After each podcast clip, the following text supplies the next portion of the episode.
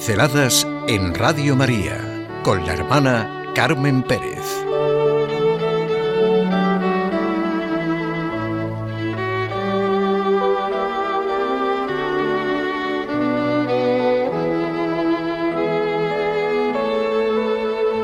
Vuestros caminos no son mis caminos.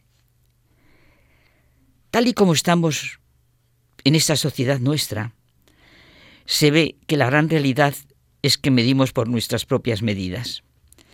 Pero tenemos que ponernos ante la mirada del Señor y sentir lo que nos dice en Isaías.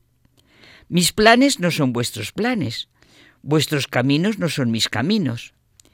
Cuanto dista el cielo de la tierra, así distan vuestros mis caminos de los vuestros y mis planes de vuestros planes.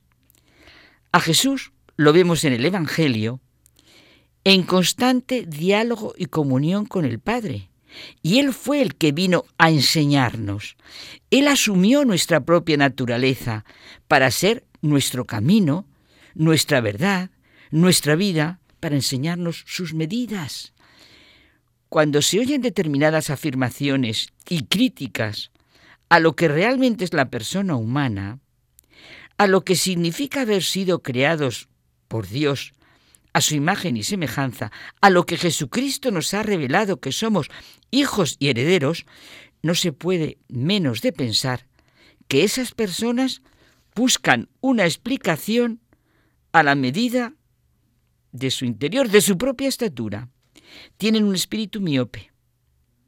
Las dos grandes realidades que configuran la grandeza humana son que Dios nos hizo a su imagen y semejanza, y que Dios se hizo hombre en Jesús para mostrarnos el camino, la verdad y la vida. No busquemos explicaciones a nuestra medida. No midamos por nuestra propia estatura, y menos con espíritu miope. Contemplemos la obra creada por Dios.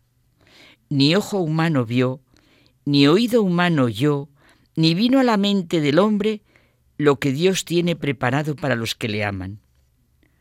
Una de las peores crisis por la que podemos pasar es por la desconfianza en la grandeza humana, en la dignidad humana. ¿Cuál es la grandeza? ¿O qué es la grandeza? García Morente la define como el sentimiento personal de la personal valía. Es el acto por el cual damos un valor superior a lo que somos sobre lo que poseemos, lo que somos.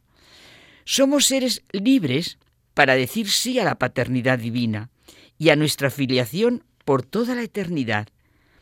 Pero si nos medimos por nuestra propia estatura, si tenemos un espíritu miope, una anécdota. Larga. Un hombre rico y su hijo tenían gran pasión por el arte. Tenían de todo en su colección, desde Rafael hasta Picasso. Gozaban y admiraban las grandes obras de arte. Pero el hijo se tuvo que ir a la guerra. Fue muy valiente y murió en la batalla mientras rescataba a otro soldado. El padre recibió la noticia y sufrió profundamente, claro, la muerte de su único hijo, que era lo que más le importaba y quería en la vida. Un mes más tarde, Justo pues antes de la Navidad, vino a su casa un joven con un gran paquete. Señor, usted no me conoce, pero yo soy el soldado por quien su hijo dio la vida. Él salvó muchas vidas, no solo la mía. Cuando me estaba llevando a un lugar seguro, una bala le atravesó el pecho. Me hablaba mucho de usted, de su amor por el arte. El muchacho extendió los brazos para entregar al padre el paquete que llevaba. No es nada, ¿sabe? Yo no soy un gran artista, pero a su hijo le hubiera gustado que usted recibiera esto. El padre abrió el paquete. Era un retrato de su hijo, pintado por el joven soldado. Contempló con admiración y gratitud la manera en que el soldado amigo había captado la personalidad de su hijo en la pintura y se le llenaron los ojos de lágrimas. Quiso pagarle el cuadro. Oh, no, señor. Yo nunca podría pagarle lo que su hijo hizo por mí. No, no, no. Es, es, un regalo. El padre colgó el retrato arriba de la repisa de su chimenea. Cada vez que amigos, invitados o visitantes llegaban a su casa, lo primero les mostraba el retrato de su hijo, antes de mostrar su famosa galería. El padre murió unos meses más tarde y se anunció una subasta con todas las pinturas que poseía. Acudió mucha gente importante para conseguir, importante entre comillas, para conseguir algún famoso cuadro de la colección. Sobre la plataforma estaba el retrato de su hijo. El subastador golpeó su mazo para dar inicio a la subasta. Empezaremos con este retrato del hijo. ¿Quién ofrece por este retrato? Nada, un gran silencio. Y se oyó una voz del fondo de la sala. Queremos ver las pinturas famosas. Olvídese de esa. El subastador persistía. ¿Cien mil euros? ¿Doscientos mil euros? Otra vez una voz enojada gritó. No venimos por esa pintura. Vamos a las ofertas de verdad, a lo que merece la pena. Pero el subastador continuaba su labor. ¿Quién se lleva el retrato del hijo? Y se oyó la voz de un hombre sencillo, el jardinero del padre y del hijo. Dice, mire, yo no puedo ofrecer más de 100 euros. La gente seguía enojada. Solo querían lograr una valiosa inversión económica.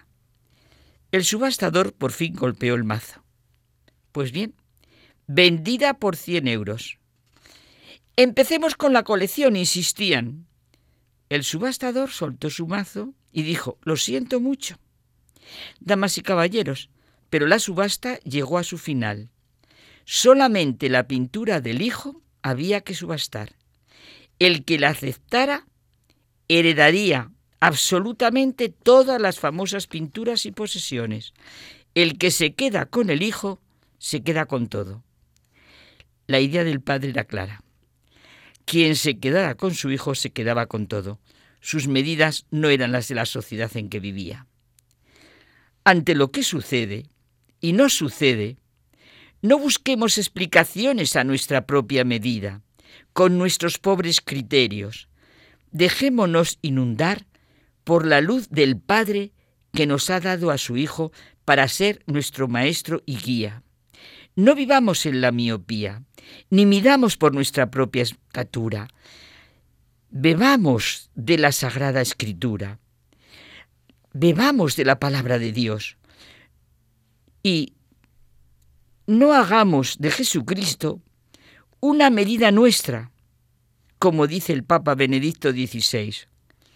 Una medida nuestra, dice, de muchas biografías que son más una fotografía de sus autores y de sus propios ideales que de la vida de Jesucristo. Una medida de los escritores, no de Cristo. El verdadero centro de la personalidad de Jesucristo es su comunión con el Padre y el Espíritu Santo. Sin esta comunión no se puede entender nada y partiendo de ella, Él se nos hace presente también hoy. No midamos por nuestras propias medidas, que eso es la gran realidad. Vuestros caminos no son mis caminos, nos dice el Señor.